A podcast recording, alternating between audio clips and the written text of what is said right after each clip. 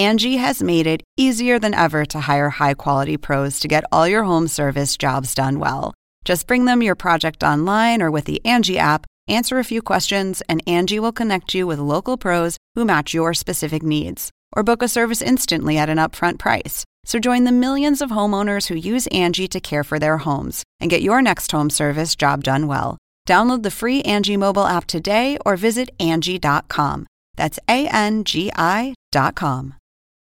Ahora que empiezo de cero, que el tiempo es humo, que el tiempo es incierto. Ahora que ya no me creo que la vida sea un sueño.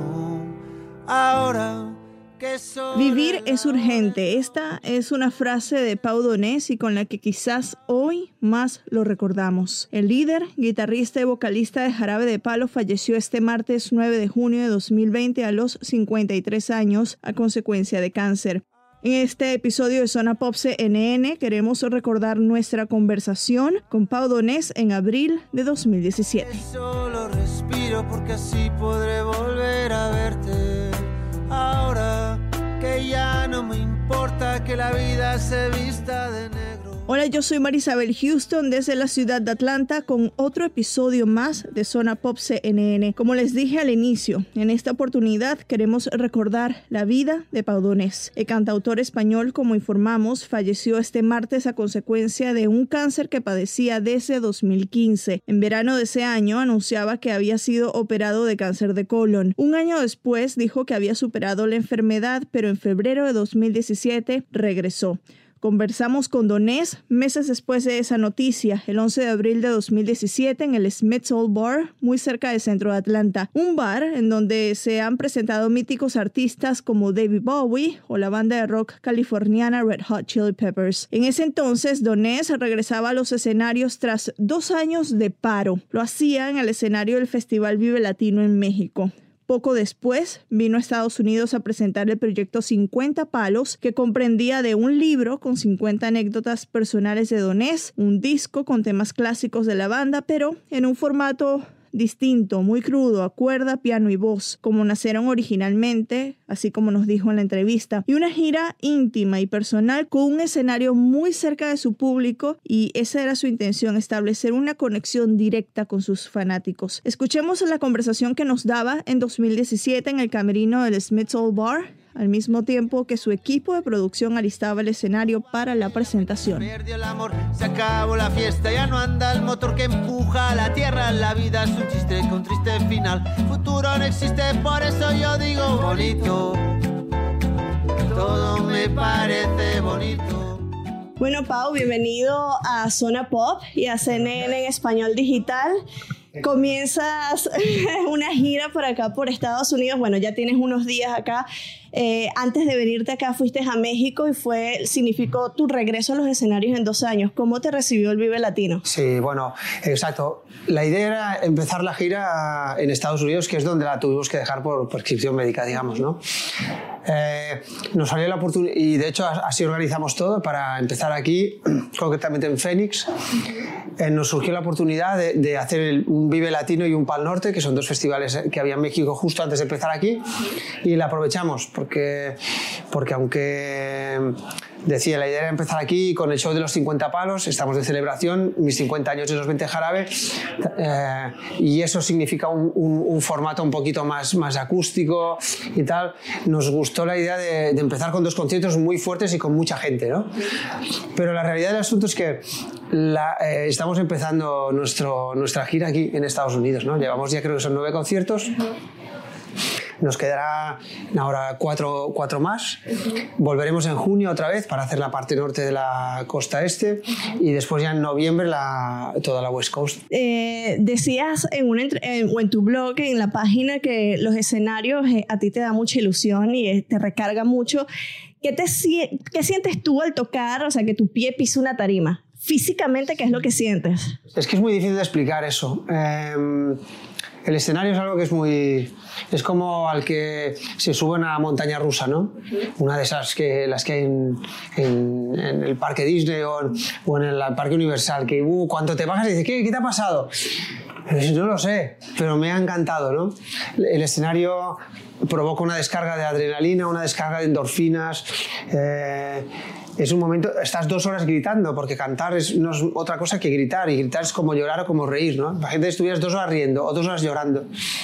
Entonces la sensación es, a mí me cuesta mucho explicar, pero sí que es muy placer, pro- provoca mucho placer. Placer a la gente que te escucha, pero placer al que está en el escenario, ¿no? Y, y es un placer muy adictivo. Entonces yo pues estuve dos años, he estado dos años sin escenario, pues porque no me lo desaconsejaron, digamos, o mejor ese, eh, haber parado. Pero Ahora que hemos vuelto a empezar y además venía justo de las operaciones y estaba un poquito más, más flojo, me di cuenta de que, de que es que esto es lo que necesitaba. ¿no? Si, si, si de algo dependía mi recuperación, aparte de otras cosas, ¿eh? de cuidarme un poquito más y tal, pero era, era de esto, de volver a subir a, a un escenario y sentir toda esa descarga, decía, de adrenalina o de, o de endorfina que me hace sentir también. ¿no? Bien- vienes con la gira, bueno, ya lo explicabas de tu 50 aniversario y por eso, o tu 50 cumpleaños, por eso se llama 50 palos, 20 aniversario de Jarabe de Palos. El disco se llama también 50 palos y es un disco recopilatorio con temas que has versionado súper limpios, muy, ah, quizás muy acústico eh, de alguna manera y uno inédito. ¿Qué les, ¿Qué les llevó a grabar estas versiones tan limpias? Mira, eh, 50 Palos es un proyecto que se conforma de un disco, un libro y una gira. El libro, empezaré por más fácil, tiene que ver conmigo, con mis 50 años. Eh, 50 pequeñas historias, eh, 50 pequeñas anécdotas, ideas, pensamientos, opiniones que tenía ganas de compartir con la gente. Eh, curiosamente hoy vamos a terminar todos los que traemos vendiendo aquí en- de gira. O sea, a llevar tres. Sí, me está, alguien me dijo el otro día, te deberías dedicar a la escritura, no a la música. La música ya, ya estás acabado, pero en la escritura estamos vendiendo más libros que discos en general. Sí, sí. Eh, eh, y entonces es un libro que tiene es mucho que ver conmigo. El disco es un, es un álbum doble con 21 canciones an- de las oldies de Jarabe más una canción nueva. 21 canciones de las conocidas que hemos revisado. Eh, las hemos revisado eh, en el sentido de, intentar mostrarlas tal como fueron creadas, ¿no? a instrumento y voz. Eh, están grabadas en un formato que es el que traemos en gira, muy, muy reducido, principalmente con un piano y después con arreglos de cuerda, con trabajo, con algunas cosas de percusión, pero mu- muy, muy limpio, que teníamos ganas de, de hacer algo, eh, eso, que mostrar las canciones en su, en su estado más puro, ¿no? Y eso trasladarlo al escenario. A la vuelta también pensamos, queremos estar cerca de la gente, ¿no? Queremos estar, eh, tener un- o hacer un espectáculo en, en donde en donde la comunicación entre nosotros y el público no solo sean las canciones, sino que haya realmente una, una distancia corta, donde hay una, una emoción, eh, eh, porque el formato, digamos, el, el- el formato musical es, es lo que provoca, es muy emocionante escuchar, yo sé, La Flaca, Grita o cualquiera de esas canciones a piano y voz. Esto es muy, es muy misterioso a la vez que, que- que muy emocionante, ¿no? Y entonces, pues, pues eh, decidimos presentarnos así, en todo ese formato, teniendo ciertas dudas de cómo iba a recibir la gente, pues eso, una flaca piano y voz, o un grita piano y voz y violonchelo, ¿no? Y de momento el, resultado está siendo estupendo, porque además en Estados Unidos sobre todo estamos haciendo salas que, donde la gente está de pie. Después en España y Latinoamérica hacemos teatros, que ahí es más fácil, pero la gente está de pie y el resultado está siendo estupendo, ¿no? Creo que de los 12 conciertos, cuatro han sido ya sold out y, y la- los comentarios de la gente pues de momento están siendo, a raíz de lo que leemos en las redes, ¿eh? y después lo que nos comentan aquí, están siendo buenos, ¿no? O sea que...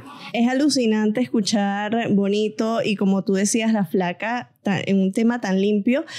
Y eso también me lleva a esta pregunta. ¿Tú crees que hay una, una crisis en compositores que no se están consiguiendo buenos compositores? No, yo creo que hay una confusión. O sea, hay grandísimos compositores, grandísimos músicos, talento sobra, ¿no? Cada día, además, hay mejores escuelas, cada día hay más formación musical, cada día hay más eh, cosas de las que hablar y ideas que, que comunicar. Lo que pasa es que hay mucha confusión, porque el negocio va por otro lado. Al negocio, al negocio ya no le interesa la creación, al negocio le interesa el negocio puro y duro. ¿no? Y ahora los grupos se diseñan en los departamentos de marketing, se diseñan junto a las, emisoras de, eh, de radiofórmulas de del mainstream, ¿no? Y eso es lo que suena. Y entonces eh, la confusión viene por ahí, porque a lo mejor a todos nos gustaría estar en ese circuito pero hay que, hay que pensar que no, eso es otra cosa que va por otro lado, eso ya no es, a veces incluso no es música, o sea, eso consiste en un producto que hay que vender y da igual. Hacer un videoclip donde, un videoclip donde se vean buenas mm, chicas guapas, que vayan con, poco, con poca ropa, una fórmula musical que se repite una y otra vez pero que funciona y, y para adelante, ¿no? Eh, nosotros debemos concienciarnos que no estamos en eso y que no es importante, no hay que estar en eso. Realmente es mejor no estar en, esa película, ¿no? Yo creo que esa película es muy probable que, que haga a los artistas que están ahí muy desgraciados, ¿no? Em, pero no, no, creo que, que, es un buen momento para la creación y, y, y, además lo confirmo. En Internet se pueden encontrar cosas muy, muy de, mucha calidad, según yo lo, lo, veo, ¿no? ¿Cómo ves las letras ahorita? Porque justo decías, lo que está en mainstream, a veces las letras son un poco vacías. El mainstream es, es, horroroso. O sea, no, es como la fórmula musical se repite en, la forma de escribir la, las, la lírica, ¿no? Es, bueno, es una fórmula que funciona, que parece que gusta, es una forma que que no, hace pensar mucho, es una, forma que te hace, es una fórmula que te hace mover, pero que no te emociona. Pero da igual, a lo mejor es que estamos viviendo un momento en donde, en donde estamos poco pendientes de, nuestras emociones, de nuestros sentimientos, estamos mucho más pendientes de, de tener un buen carro y una buena eh, casa y un, y, y un, buen vestido que no de realmente sentirnos bien con lo que somos o, o, eso, disfrutar de las pequeñas cosas que nos da nuestra parte más sentimental o, o espiritual o emotiva. ¿no? Quiero hablar del libro, estabas diciendo, en varias entrevistas estaba preparándome, escuchando las entrevistas que habías dado en España y dijiste que escribes en la hora que todo el mundo duerme. ¿Eso fue orgánico, que nació de la nada o te, lo, o te preparaste para escribirlo a esas horas? Que necesitaba... Yo soy disléxico, ¿vale? Entonces, aunque escribir canciones se, me da bien y me gusta, claro, no, sé cómo me iba a ir con el tema de la, de la prosa, ¿no? Y entonces necesitaba buscar un momento en donde pudiera estar concentrado. Y de 6 a 8 de la mañana es un es muy buen momento. El mundo aún todavía duerme, eh, el día empieza a despuntar y, realmente... Eh, no sé, intenté, intenté, eso, concentrarme en, en, eso, en ese ratito y al principio me costó un poco, pero enseguida me, me, me enganché a la escritura. Y, y, acabé, pues eso, a las cinco y media ya despertándome y esperando a las seis para bajar a, a escribir. Y decías también que los primeros diez minutos del despertar son los minutos que a ti te que tienes mayor creatividad. Sí, yo no, yo no en contadas ocasiones he escrito las melodías. Normalmente las he escuchado antes y las escucho en esos 10 minutos de, antes de, antes de despertarme. ¿no? Escucho cosas y después las transcribo, las grabo o, las... Pero no soy un músico de, de, de, escribir las cosas a base de, probar, por lo menos las melodías. La, la, melodía flaca es una melodía que me, que me salió un día que me desperté y ¡ah, mira esto!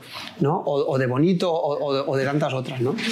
Y eso es un poco mi, mi manera de funcionar. El rey Felipe VI te llamó para felicitarte por el libro, entre otras cosas para saber cómo estabas tú. ¿Te imaginabas que el rey Felipe era consumidor de tu música? No, no, no lo sabía, no. Pero, pero bueno, son cosas... Lo bonito de todo esto no es que fuera el rey, o, o también el ministro de Cultura de, de, em, eh, de, España también me mandó una carta muy bonita.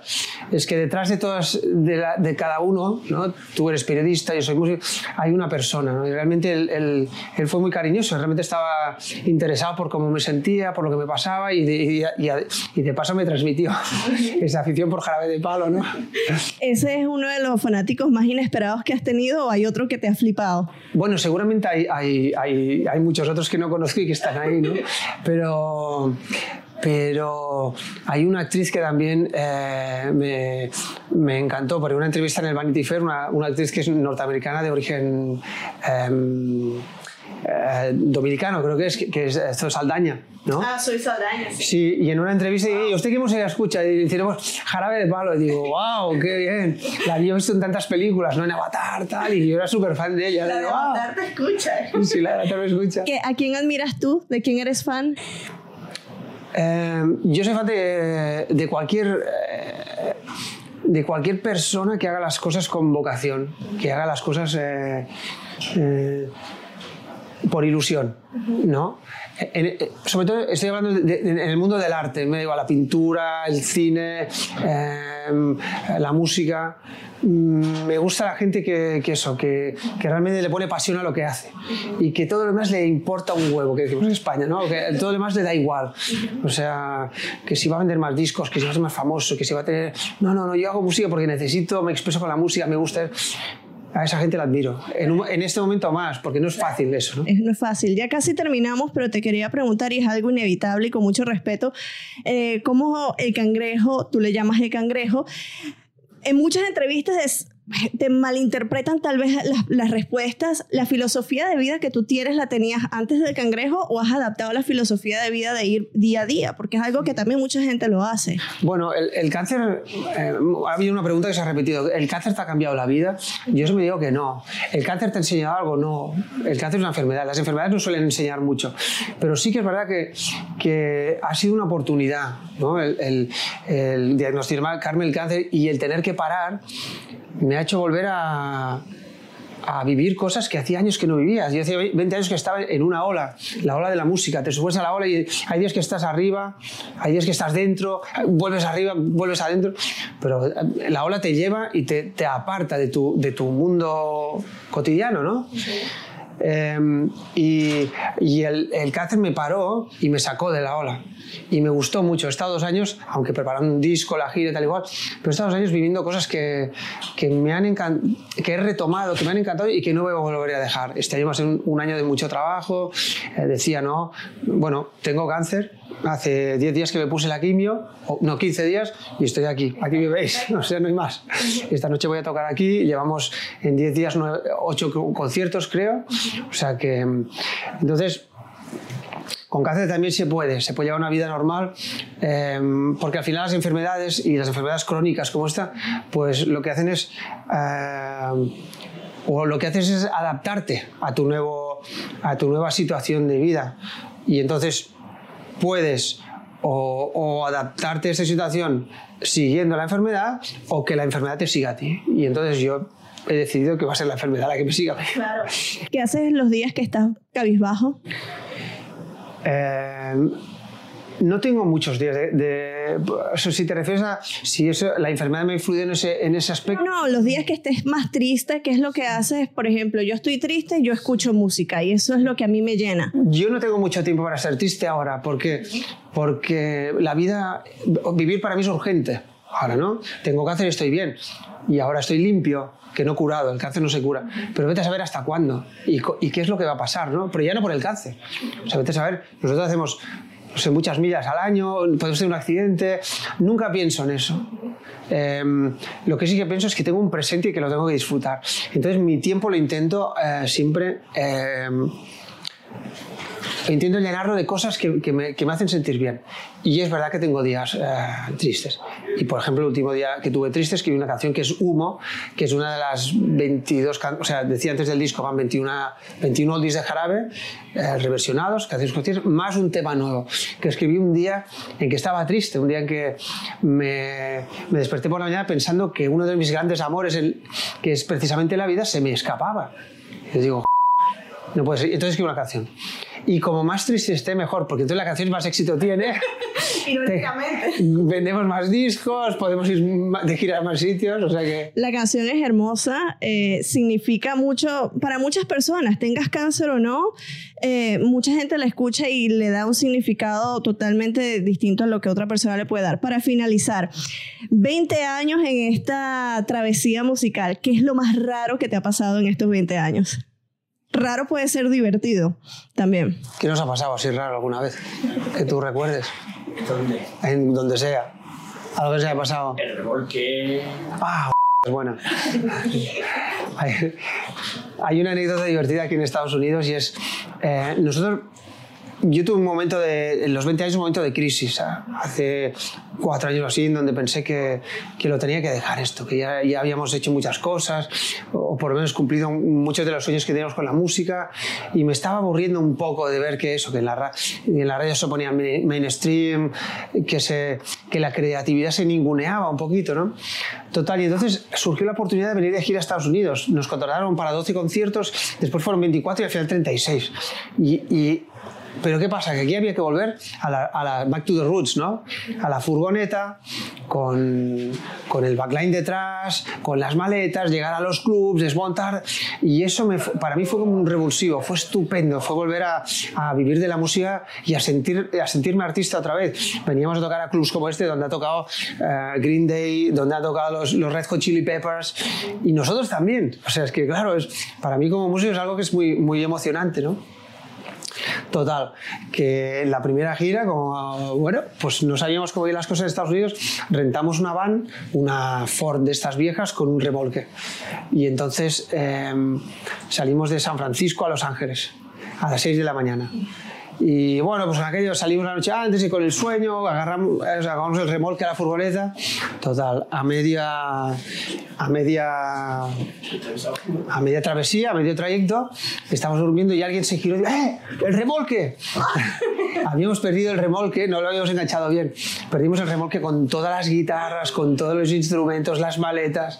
Tuvimos que dar la vuelta y mirar a ver si lo encontramos.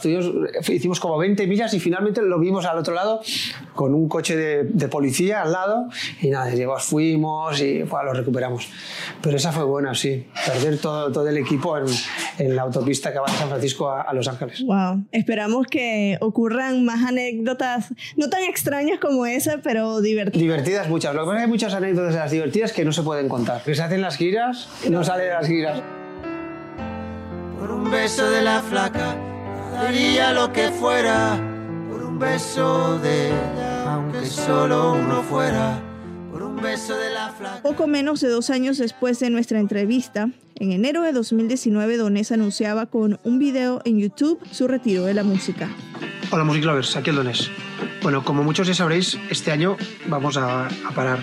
Han sido 20 años conectados a la música y, y, bueno, quizá ha llegado el momento de hacer otras cositas, ¿no? Un retiro del cual regresó en abril de este año y como lo hizo un año antes a través de un video dijo que la música había vuelto a su cabeza. Esto durante la cuarentena que vivía España por el coronavirus. Así que aquí estamos de nuevo. De momento volvemos con disquito nuevo. Si el coronavirus lo permite, en un par de semanitas o así, estamos estrenando el primer sencillo. Y sobre el mes de septiembre, si todo va bien, el disco a completo. Días después, Jarabe dio a conocer videos desde el estudio de grabación y el 7 de mayo de 2020 anunciaba que habían terminado Tragas o Escupes, la última producción discográfica que publicaba Paudones en vida y que está disponible en todas las plataformas de streaming. Eso que tú me das es mucho más de lo que con su música y su voz nos despedimos de este episodio de Zona Pop CNN. Yo soy Marisabel Houston desde Atlanta. Recuerden que este podcast lo pueden encontrar en Apple Podcasts, Google Podcasts, en Spotify o en su plataforma predilecta como Zona Pop CNN. Hasta luego. Y sobre todo sed felices, porque la vida es, eh, la vida es urgente.